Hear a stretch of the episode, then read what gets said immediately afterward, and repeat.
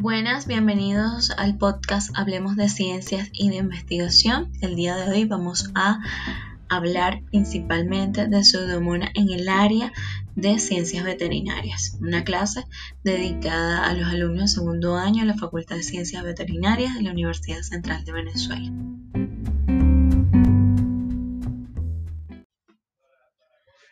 Hola, bienvenidos en el episodio de hoy. Vamos a estar principalmente hablando del género Pseudomona, eh, lo cual pertenece a la familia Pseudomonaceae, integrada por una variedad de especies que habitan en el suelo y aguas estancadas. Algunas formas eh, son parte de la flora residente del intestino en animales y en el hombre. Mayormente son de vida libre, se encuentran en materiales orgánicos, en descomposición, tienen un importante papel en la degradación de dicho material. Eh, principalmente son bacilos, ¿ok? Eh, son bacilos gran negativos, no esporulados. Y dentro del género, la especie más importante es la pseudomona originosa. La van a escuchar hablar mucho, eh, principalmente asociadas asociada a infecciones intrahospitalarias o en pacientes asociada también a pacientes que tengan resistencia a antimicrobianos. Entonces, ¿cómo son estos bacilos? Los bacilos en la tinción de Gram, cuando los observamos, cuando hacemos una tinción de Gram, observamos al microscopio, vamos a poder observar que son bacilos cortos, distribuidos, eh, bueno, en toda la lámina, básicamente son bacilos eh, pequeños, eh, no tienen ninguna forma en particular de que formen racimos o alguna cosa, no. Solamente van a observar bacilos cortos en la lámina a la tinción de grano. Este tipo de bacilos o en general la pseudomonas, pues como ya los mencioné, está distribuido a nivel de toda la naturaleza. Eh, principalmente la podemos encontrar en agua dulce, en agua salada, en los suelos, se puede aislar en procesos infecciosos, especialmente en lesiones con presencia de pus, incluyendo otitis. Cabe destacar que en perros es común asociado encontrar eh, infecciones u otitis asociadas a pseudomonas originosa. En caso de abortos también podemos encontrar procesos infecciosos en el aparato reproductor, en hembras y machos. Por lo general, el desarrollo de la pseudomonas originosa en la lesión provoca un tinte azuloso con fetidez característico. Incluso cuando tenemos o sea, aislados pseudomonas originosa en los cultivos bacteriológicos también se puede reconocer la presencia sin ni siquiera observar, sino porque el laboratorio o el ambiente del laboratorio tiende a obtener un olor muy particular. Entonces ya uno sospecha que puede estar en presencia de esta bacteria. Esta bacteria eh, podemos encontrarla en diversas zonas causando diversas infecciones. Está asociada principalmente a infecciones nosocomiales o podemos decir que actúa como una bacteria oportunista, porque básicamente eh, son infecciones que se toman dentro de ambientes hospitalarios. Muy rara vez o es menos común, según las estadísticas, pues encontrar pseudomonas originosa en la comunidad. No digo que no se puede encontrar, si se pueden obtener infecciones en la comunidad, principalmente este tipo de otitis que, bueno, se toman en los hogares, estos perritos están en esos hogares, cuando llegan al laboratorio, se hace un cultivo bacteriológico, pues podemos encontrar la pseudomonas. Entonces, pero en relación a que el animal pues esté hospitalizado o esté hospitalizado por alguna infección, es necesario que se chequee muy bien con cultivo bacteriológico en el caso de que estas heridas no estén cerrando, que ustedes observen su supuración, observen, puedan eh, percibir este olor característico de fetidez que está asociado básicamente a la presencia de pseudomonas. Porque esto es importante? Porque a nivel eh, no solamente de un país determinado, podemos decir que a nivel mundial estamos viviendo una crisis en relación al tema de la resistencia bacteriana. Y una de las bacterias que está asociada a esta resistencia bacteriana es la pseudomona. Dentro de estas bacterias, bueno, eh, lo común o la mímica es las bacterias escape, ¿ok? Porque tenemos la E de Escherichia coli, la S de Salmonella, la C de Citrobacter, la A de Acinetobacter, eh, la P de Pseudomonas, la E de Enterobacter y bueno, aislado a esta mímica, bueno, eh, se puede asociar el Staphylococcus aureus que también está causando un alto grado de resistencia bacteriana. Entonces, podemos decir que también puede ocasionar la presencia de pseudomonas graves trastornos renales, la pseudomonas principalmente en la malay, que está relacionada con manifestaciones de muermo equino, puede estar formada parte de microflora normal transitoria en la piel y en el intestino de los animales y personas, este tipo de pseudomonas. Sin embargo, cuando se le da cabida, como todo microorganismo, se le da cabida, por ejemplo, una cirugía, golpes, etcétera, podemos darle entrada a este tipo de bacterias y puede estar ocasionando pues una infección que básicamente por el comportamiento que ha tenido la pseudomonas a lo largo de los años, puede estar asociada a resistencia bacteriana. Es decir, vamos a tener unas infecciones que van a tardar más en curarse, incluso vamos a tener que jugar un poco con la administración de los antibióticos. Es necesario que se sepa muy bien eh, se haga un buen antibiograma, un buen cultivo para poder aplicar este tipo de tratamientos y no seguir eh, inhibiendo el crecimiento, más no matando a la bacteria. Entonces, que el antibiótico funcione como bacteriostático no nos va a servir de nada. Es necesario que el, el antibiótico sirva de bactericida, es decir, que nosotros erradiquemos de una vez la infección. Entonces, este tipo de bacterias en relación a la pseudomonas producen enfermedades debido a la capacidad invasiva y la máxima toxicidad eh, que presentan dentro de su estructura. Mediante una exotoxina básicamente termolábil, que es resistente a los antibióticos, una bacteria completamente aeróbica. Eh, la enfermedad más común que podemos observar es una piocinosis, Dentro de las lesiones que podemos observar que producen pus azul en algunas heridas, ojo, esto no se observa en todo, por lo tanto es sumamente importante que se mande a realizar un, cultivo bacteriológico. Sin embargo, en aquellas heridas que tardan en curarse y ya ustedes están administrando algún tipo de tratamiento, igual el paciente eh, sigue con la infección o supura mucho pus, pues podemos decir que el tratamiento o no es el adecuado o ya estamos en presencia de una bacteria o una posible contaminación, eh, la presencia de una bacteria con eh, resistencia bacteriana. Dentro de las especies susceptibles, pues todas las especies son susceptibles a ser contaminadas con pseudomonas, específicamente no solamente el humano, también lo tenemos en los animales y en todas sus especies. Eh, en relación,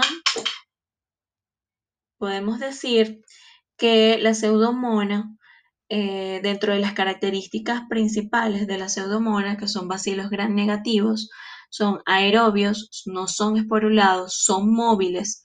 Algunas poseen microcápsulas y pigmentos solubles en agua y son bacilos no fermentadores. El género Pseudomonas pertenece a la familia, como ya se los eh, mencioné, eh. Pseudomoniaceae.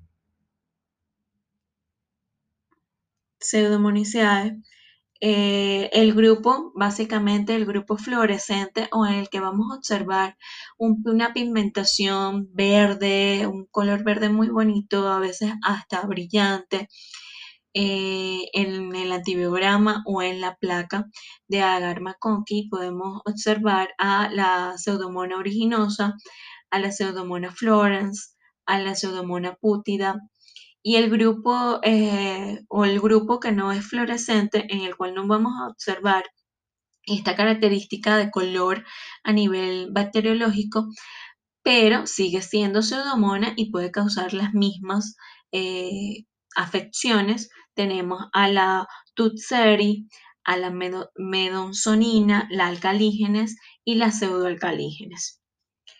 Eh, tenemos otros tipos de pseudomonas o otros géneros eh, que pueden estar también asociados, pero básicamente las pseudomonas que se asocian a infecciones nosocomiales oportunistas o de resistencia bacteriana es la pseudomona originosa eh, como principal representante del género. En relación a la, a la, pseudomona originosa, pues podemos decir que esta fue identificada en 1882 que es el patógeno más importante dentro del género de las pseudomonas, teniendo en cuenta la cantidad y tipo de infecciones. ¿Por qué la cantidad y tipo de infecciones? Porque estas infecciones pueden ser altamente invasivas y toxigénicas. La morbilidad y la mortalidad que ocasiona en los pacientes. Y me atrevo a decir que también eh, la capacidad de tener resistencia ya a la mayoría de los antibióticos. Entonces, a partir de la década de los 60 se incrementó el interés médico por esta especie. Es uno de los principales agentes causantes de enfermedades adquiridas en el ámbito hospitalario, específicamente en pacientes inmunocomprometidos. Eh, la pseudomonas aeruginosa es un organismo ambiental, como ya se los mencioné, podemos encontrarlo en suelos, aguas dulces, aguas saladas. Tiene pocos requerimientos nutricionales, es un patógeno oportunista ante mecanismos de defensa alterados, suprimidos o comprometidos.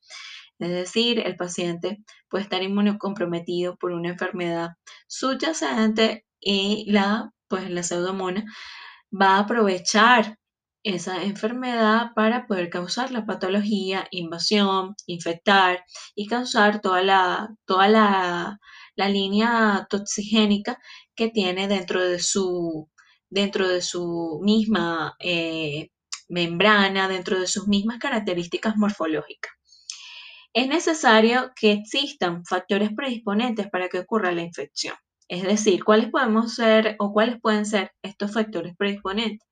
Las enfermedades malignas, quemaduras, diabetes, pacientes sometidos a la instrumentación manipulación. Ejemplo, cateterizaciones uretrales, traqueotomías, punciones lumbares, infusiones intravenosas, medicamentos líquidos, eh, operaciones, todo este tipo de cosas, pues la puede usar la pseudomona a su favor y causar principalmente infecciones. Entonces, por eso es un nosocomial oportunista. Este organismo es inherente a la mayoría, puede decir que inherente a la mayoría de los antibióticos, se considera un patógeno importante por la capacidad que tiene de, como les dije, de generar resistencia a los antibióticos, es decir, son infecciones largas, son infecciones complicadas en este tipo de pacientes y que probablemente si no administramos los antibióticos adecuados según un buen cultivo bacteriológico, un buen antibiograma, posiblemente pues o va a tardar mucho en que ese paciente pueda superar esta enfermedad o posiblemente podamos perder al paciente por una sepsis.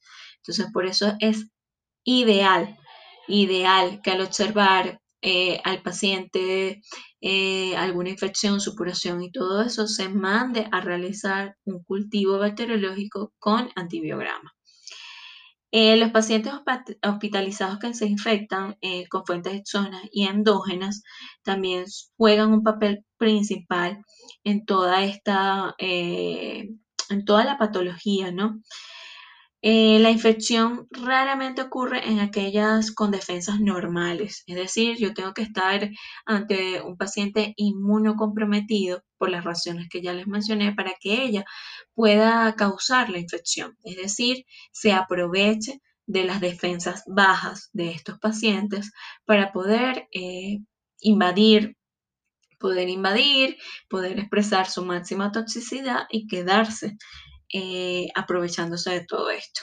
Si estas infecciones no son tratadas, posiblemente usted pueda presentarse luego o estar luchando con un cuadro de sepsis en este tipo de pacientes. El género Pseudomonas pertenece dentro de las características eh, que también se pueden decir de la bacteria, en realidad de estas lesiones como tal, eh, que son microorganismos típicos eh, incluso la pseudomona se puede también aprovechar de infecciones bacterianas eh, que ya están instauradas. Es decir, que usted puede tener una infección que empezó siendo por Escherichia coli y luego la pseudomona se puede aprovechar de eso e instaurarse dentro de esa infección. Eh, dentro de la parte bacteriológica, ¿cómo vamos a observar a, a estas bacterias? Pues, como ya se los mencioné, son bacilos gran negativos rectos o curvos. Podemos observarlos como bastoncillos, pero bastoncillos cortos. No son parecidos a los bacilos normales, ¿ok? Son bastoncillos cortos. Pueden aparecer aislados en pares o en cadenas, aunque mayormente lo podemos observar aislados. El diámetro de estos puede ser de 0.6 a 2 micrómetros, son aerobios, no son esporulados, son móviles porque poseen dentro de su morfología bacteriana, pues poseen de 1 a 3 flagelos polares y muchas proyecciones en su pared, denominadas fimbrias. Algunos incluso poseen microcápsulas. Es aerobio obligado, que crece con facilidad en los medios de cultivo y produce en ocasiones un olor dulce. Este olor es el que les mencionaba que cuando ustedes colocan estas placas para incubación en la estufa durante 24 horas, usted llega a la mañana siguiente a revisar sus placas, es muy común que cuando estamos en presencia de una pseudomona, pues encuentre el ambiente, el ambiente del laboratorio, tengo un olor característico a uvas o a dulce. ¿okay? También en los pacientes que tienen este tipo de infecciones, usted puede eh, percibir este olor. No todas las lesiones son fétidas, ¿ok? A veces las lesiones fétidas de pseudomonas están, es porque hay una mezcla con otros microorganismos hongos o otro tipo de bacterias y pues lo fétido de la lesión es eso, ¿no? Y también la cantidad de pus en el paciente juega un papel muy, juega un papel muy importante. Pero en el área de laboratorio es muy fácil en estas placas identificar, aparte del color que generan algunas especies de las pseudomonas, pues es el olor que emanan. Dentro de eh, las temperaturas que se desarrollan, pues se desarrollan muy bien entre 10 y 42 grados centígrados. Algunas cepas producen hemólisis. Dentro de esta hemólisis podemos tener principalmente que son bacterias beta hemolíticas. En las placas, ¿qué vamos a observar en las placas? Principalmente vamos a observar unas colonias que son lisas o rugosas, mucoides. Pueden ser redondas, alargadas, con pigmentos verdes metálicos y el olor dulzón, o sea, el olor a dulce, a uvas en estas placas. Presentan además características bioquímicas y enzimáticas y de susceptibilidad antibiograma diferente. Eh, a pesar de que les he hablado mucho de lo que es la resistencia bacteriana, pues no todas las, las pseudomonas se van a comportar de la misma manera aunque ya se sabe a qué antibióticos la pseudomona es eh, resistente. Lo importante de realizar un buen antibiograma. Pero no todas las pseudomonas pues presentan resistencia a los antibióticos y hay especies que todavía se encuentran susceptibles, entonces por eso van a, encontrar este tipo de, de diferencias en relación a la susceptibilidad. Eh, producen pigmentos de fenacina en agar nutritivo después de 24 horas de incubación a 37 grados. Estos mismos, ¿verdad? O estas características es lo que le va a dar el color. A veces eh, podemos observar en las placas o en los tubos de la bioquímica un color azul que se lo va a dar la ioniacina. ¿Ok? Esto lo produce solamente la pseudomona un amarillo verdoso que está asociado a la pioverdina y un rojo que lo genera la piorubina y un color ah, marrón oscuro que es la piomelanina. Existen aproximadamente un 10% en relación a las pseudomonas que son apimentadas. La mayoría de las pseudomonas en cultivo bacteriológico les va a generar un color característico que solamente se los da la pseudomona. La mayoría crece en medios mínimos, por lo que le dije que no tienen eh, requerimientos nutricionales muy exigentes, eh, sin factores orgánicos de crecimiento, usando los iones amonio como única fuente de nitrógeno. y la glucosa como única fuente de carbono y de energía. Es decir, que van a tener o se va a consumir lo que es los tubos de glucosa en la batería bioquímica. En relación a la formación de película en medio líquido, ayuda a distinguirla también de otras especies, aunque esta, esta película no se observa muy bien en eso, esta película básicamente es de una bacteria que se llama Proteus y eh, lo, que se, lo que genera lo que llamamos el velo de novia, que eso tiene un nombre que es el Sweet Army. Su mm, metabolismo es estrictamente aerobio, ¿ok? Poseen antígenos dentro de las características morfológicas de estas pseudomonas que poseen antígenos eh, O, H y M dentro de su estructura. el antígeno somático denominado O, que está dado principalmente por el lipopolisacárido que conforma la membrana eh, celular de la bacteria.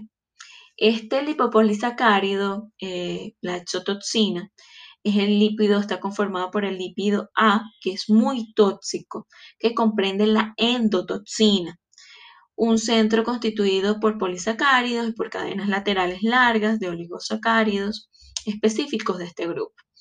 El antígeno flagelar, que se denomina con la letra H, y el antígeno mucoide con la letra M. Tiene pilis o fimbrias tipo 4 que se extienden desde la pared celular y permiten la fijación a las células epiteliales del hospedero y de ahí adelante lo que viene es mm, que se aprovecha de estas células bueno, para ejercer básicamente su, quedarse dentro de esta célula, unirse y causar pues la proliferación bacteriana dentro de heridas o dentro de estos golpes, traumatismos. Recordemos que debemos darle cabida principalmente a este tipo de bacterias para que puedan colonizar. Eh, los pilis pues son de importancia para la adherencia, los flagelos permiten la motilidad y son inmunogénicos Dentro de los sideróforos también son altamente productores de sideróforos, por lo tanto requieren la adquisición de hierro. Eh, dentro de las proteínas de la membrana eh, lo usan principalmente como factores inmunogénicos. Eh, otra cosa que podemos decir de las pseudomonas que están asociadas principalmente o dentro del laboratorio la batería bioquímica que se pueden encontrar ustedes es que son oxidasa positivos, son catalasa positivas, son móviles, son oxida, eh, oxidan la glucosa, crecen a 42 grados centígrados, por lo general van a sembrar, van a colocar una placa cuando sospechan de que el paciente pudiera estar sufriendo o pudiera tener eh, una herida contaminada por pseudomonas, pues van a poner a crecer una placa a 42 grados centígrados. Eh, hidrolizan la arginina y muestran un clíger alcalino. ¿ok? Cuando les hablo de un clíger alcalino, es que todo se va a mantener rojo y básicamente eh, va a cambiar, eh, no va a cambiar el color amarillo, no va a haber el viraje del color. ¿Qué más podemos decir de esta? Bueno, también la podemos identificar en métodos por el API, que son métodos ya eh, automatizados.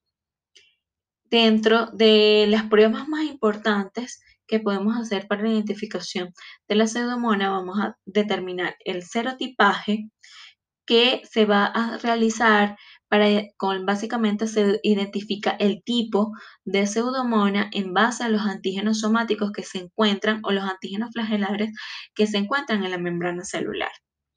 También podemos eh, identificar, hay varias pruebas, eh, el antibiotipo, el biotipo, el fagotipo, análisis endonucleares de restricción y de plásmidos, por PCR, pero básicamente, bueno, lo que podemos encontrar en la mayoría de los laboratorios es eh, el cultivo tradicional en el que van a usar principalmente agar sangre, agar maconqui. ¿Ok? Entonces, eh, en base al agar maconqui, ustedes van a determinar si se trata de pseudomonas o no. La pseudomonas no pertenece al género Enterobacteriaceae, por lo tanto no usa eh, o no, eh, no va a haber un cambio básicamente de color, ¿ok? Las colonias tienden a ser claras con estos pigmentos, este pigmento o este color verde que se puede observar en este tipo de placas. Es necesario emplear eh, fármacos en relación al tratamiento, pues eso se los va a determinar, es el antibiograma, ¿ok? Es necesario que se mande a realizar en este tipo de pacientes un cultivo bacteriológico con antibiograma. Y en base a este antibiograma, ustedes como médicos veterinarios, pues van a tener la capacidad de discernir cuál puede ser el tratamiento específico para que estos antibióticos actúen como bactericidas y poder eliminar de lleno esta infección. Entonces, ¿qué podemos usar este, esto con los antibióticos más usados? Pues vamos a mencionar solamente algunos, la ticarcilina, mesclocilina, piperacilina, gentamicina, amicacina. Eh, otros medicamentos pueden ser el astronan, el mepenil. Ojo, con esto no es que ustedes se van a automedicar o algo así, no.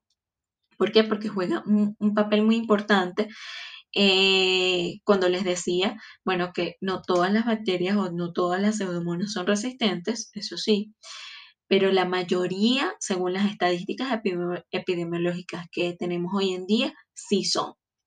Entonces, es necesario que en estos casos se evalúe todo lo que es el antibiograma y todo lo que es la capacidad ¿ok? de las pseudomonas de producir resistencia a los antibióticos. Entonces, ¿qué vamos a observar? Podemos observar en el ala sangre, podemos observar la hemólisis, en este caso podemos ver que es un tipo beta-hemólisis. Podemos observar los pigmentos, el, color característico que les va a dar ciertas eh, pseudomonas. El olor en estas placas va a ser como de uva, un olor dulce, característico. Vamos a tener crecimiento en agar conqui, crecimiento a 42 grados centígrados, que también es una de las características principales de la pseudomonas originosa, que crece a estas temperaturas. Recordemos que en otros casos, en otras especies bacterianas, con 37 grados centígrados era suficiente. Pero la, bueno, la, la pseudomona originosa tiene la capacidad de crecer a 42 grados centígrados. Eh, tienen movilidad positiva porque tienen flagelos dentro de su estructura bacteriana, causan oxidación, eh, reducción de la oxidasa, eh, son glucosa positivos, mientras que son lactosa negativos. Esas son las características más importantes dentro de la parte, la parte pues de las características bioquímicas que ustedes pueden observar. Ahora, ¿qué patologías me pueden causar eh, las pseudomonas? Bueno, en el caso de los bovinos podemos observar a las pseudomonas asociadas a mastitis, metritis, eh, neumonía, dermatitis, enteritis en terneros.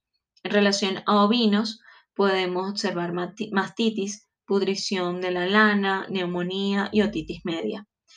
En los porcinos, las infecciones más comunes que causa la pseudomona es las infecciones respiratorias y la otitis, al igual que en los perros.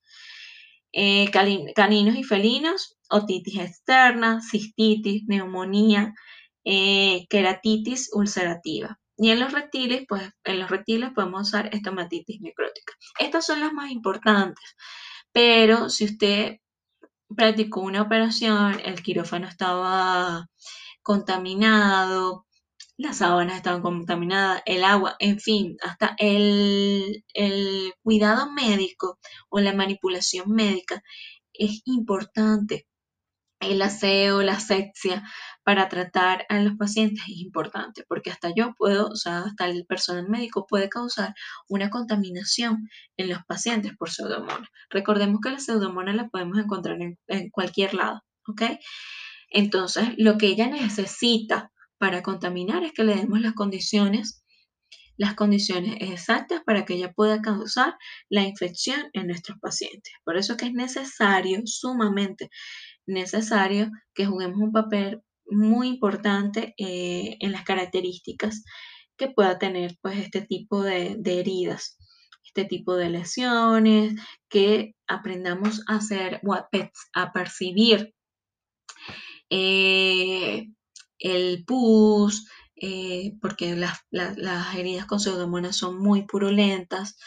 Entonces, y las estadísticas. Si yo sé que mayormente las otitis externas en perros son causadas por pseudomona, bueno, voy a pensar en ello, ¿ok? Hay que saber también mucho lo que es las estadísticas, la epidemiología de este tipo de, especies o de este tipo de, de bacterias. Las muestras, que no les hablé de las muestras. Entonces, yo puedo recolectar muestras de heridas. En algunos textos, en algunos textos podemos encontrar que pueden tomar heridas del pus. De verdad, esto no es muy recomendable. ¿Por qué? Porque el pus es más que la degradación de muchas cosas, ¿ok? Entonces es necesario que se limpie la herida de todo este resto y luego se tome la, la muestra. Entonces podemos tomar exudados óticos, muestras de líquido cefalorraquídeo, sangre, orina, esputo. Las muestras se toman de forma aséptica. En cada uno de los casos, las que se enviarán en un periodo de no mayor de 6 horas al laboratorio. Es necesario que se envíen estas muestras lo más pronto posible a los laboratorios, con la descripción de la lesión, todos los datos del paciente e incluso a veces es necesario hasta que se envíe de lo que el médico está sospechando. Para que el, el bioanalista, el médico veterinario encargado del laboratorio, el encargado del laboratorio sepa lo que, eh, sepa lo que el médico está queriendo buscar. Eh, también es necesario que describan la sintomatología y la evolución del proceso infeccioso. Entonces, en resumen, ¿qué vamos a hacer con este tipo de pacientes? Observamos eh, al paciente, vemos las características. Entonces, cuando ya observamos infecciones altamente purulentas, eh, podemos incluso hasta ver color en estas lesiones. Eh, el, paciente, bueno, llegó bien y luego de un determinado tiempo la herida no sana, no cierra y comienza ya a supurar pus. Puedo ya yo imaginarme que el paciente pues se contaminó a nivel de hospitalización, ¿no? Entonces, luego que yo hago la sospecha y todo, pues, ¿qué voy a requerir? Que se mande a realizar un cultivo bacteriológico con antibiograma. Una vez que esta muestra llega al laboratorio con toda la descripción que ya les dije que debe llevar esta muestra, ok, el paciente, edad, síntomas, todo, todo lo relacionado a la parte, a la parte de la notificación de esta muestra, pues entonces yo tomo mi muestra, que es lo primero que se va a hacer en el laboratorio, la coloración de Gram, que voy a observar en el microscopio para poderme guiar en que sea una pseudomonas, bacilos, bacilos cortos, delgados, como bastoncillos. ¿ok? Luego que yo haga esta observación microscópica, ¿a qué procedo a hacer el cultivo? Que es la observación, eh, la parte, voy a comenzar a hacer la parte macroscópica, en donde en colonias voy a observar agar nutrientes, en las cuales las colonias van a ser grandes, irregulares, traslúcidas con un centro oscuro, produce un pigmento verde azuloso. Incluso este pigmento puede regarse por toda la placa. En agar sangre podemos observar beta hemólisis. Hay algunos laboratorios que sí montan agar nutriente agar y agar sangre. Hay solamente laboratorios que montan eh, agar sangre y agar McConkie. De igual manera está bien, ¿ok? El crecimiento de la colonia de caldo, de, de caldo nutriente muestra un aspecto azulado debido a la producción de pigmento de pioniacina. Básicamente, cuando ustedes observan este tipo de pigmentos, ya pueden decir, estoy frente a una pseudomona. En relación a las pruebas eh, bioquímicas, es una bacteria muy proteolítica, poco sacarolítica y oxida la glucosa. Entonces, eh, es una proteína liberada que las piocinas o los que causan los, pigmentos, que no les mencioné, que es una proteína liberada al medio, el cual se, utiliza como método de diferenciación de la pseudomonas originosa porque es la única que puede producir este tipo de pigmentación. Entonces, Por ahí tenemos a la Pseudomonas aeruginosa solamente. En relación a la otra especie, que es la Pseudomonas malay, básicamente está asociada es al muermo equina. Eh, ¿Qué es este o este tipo de patología? Es una enfermedad crónica que tiene varios cuadros clínicos. Esto puede estar asociado a cuadros pulmonares, nasales, cutáneos. ¿Ok? Las especies susceptibles básicamente van a... Las especies susceptibles al muermo equino básicamente van a ser el equino, el asno y el humano. Las muestras. Estas muestras básicamente son eh, de lesiones a nivel de nódulos o pus a nivel de nódulos. El examen directo, igual, que voy a observar en el microscopio, que son gran negativas, que son bacilos delgados, con extremos redondos, eh, filamentosa, es una bacteria un poco bipolar. En la observación macroscópica se cultiva en agar sangre, eh, pH de 6.6, y en relación a la prueba biológica con una solución de cultivo se inocula por vía intraperitoneal a un cobayo. De realidad, esto es para solamente la parte de investigación. En el examen indirecto se realiza una prueba alérgica cutánea con maleína por vía subcutánea, oftálmica cutánea o intradermopebral para poder determinar que estamos en presencia de muermo equino. Entonces, ¿qué debemos tener en cuenta en relación a la pseudomonas? Que está en todos lados, básicamente, la tenemos en aguas, suelos, aguas saladas, aguas dulces, pero que está asociada principalmente a infecciones nosocomiales oportunistas o de hospitalización. Por lo tanto, debemos estar muy pendientes de las heridas, de procesos quirúrgicos que se puedan realizar en este tipo de pacientes, de otitis externas en casos de perros porque es la bacteria más asociada a ellos. En el cultivo, ¿qué vamos a observar? Bacilos cortos, gran negativos en el microscopio. Y en las placas, en agar sangre, vamos a observar colonias incluso con beta hemólisis. En el agar McConkey, pues vamos a observar colonias claras. Y lo característico va a ser la presencia de los pigmentos.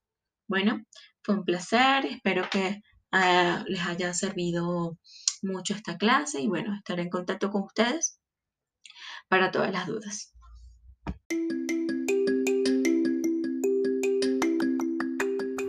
biocientíficos. De esta manera hemos llegado al final del episodio. Te invito a suscribirte, compartir la información. Si deseas realizar algún aporte científico, ponte en contacto con nosotros.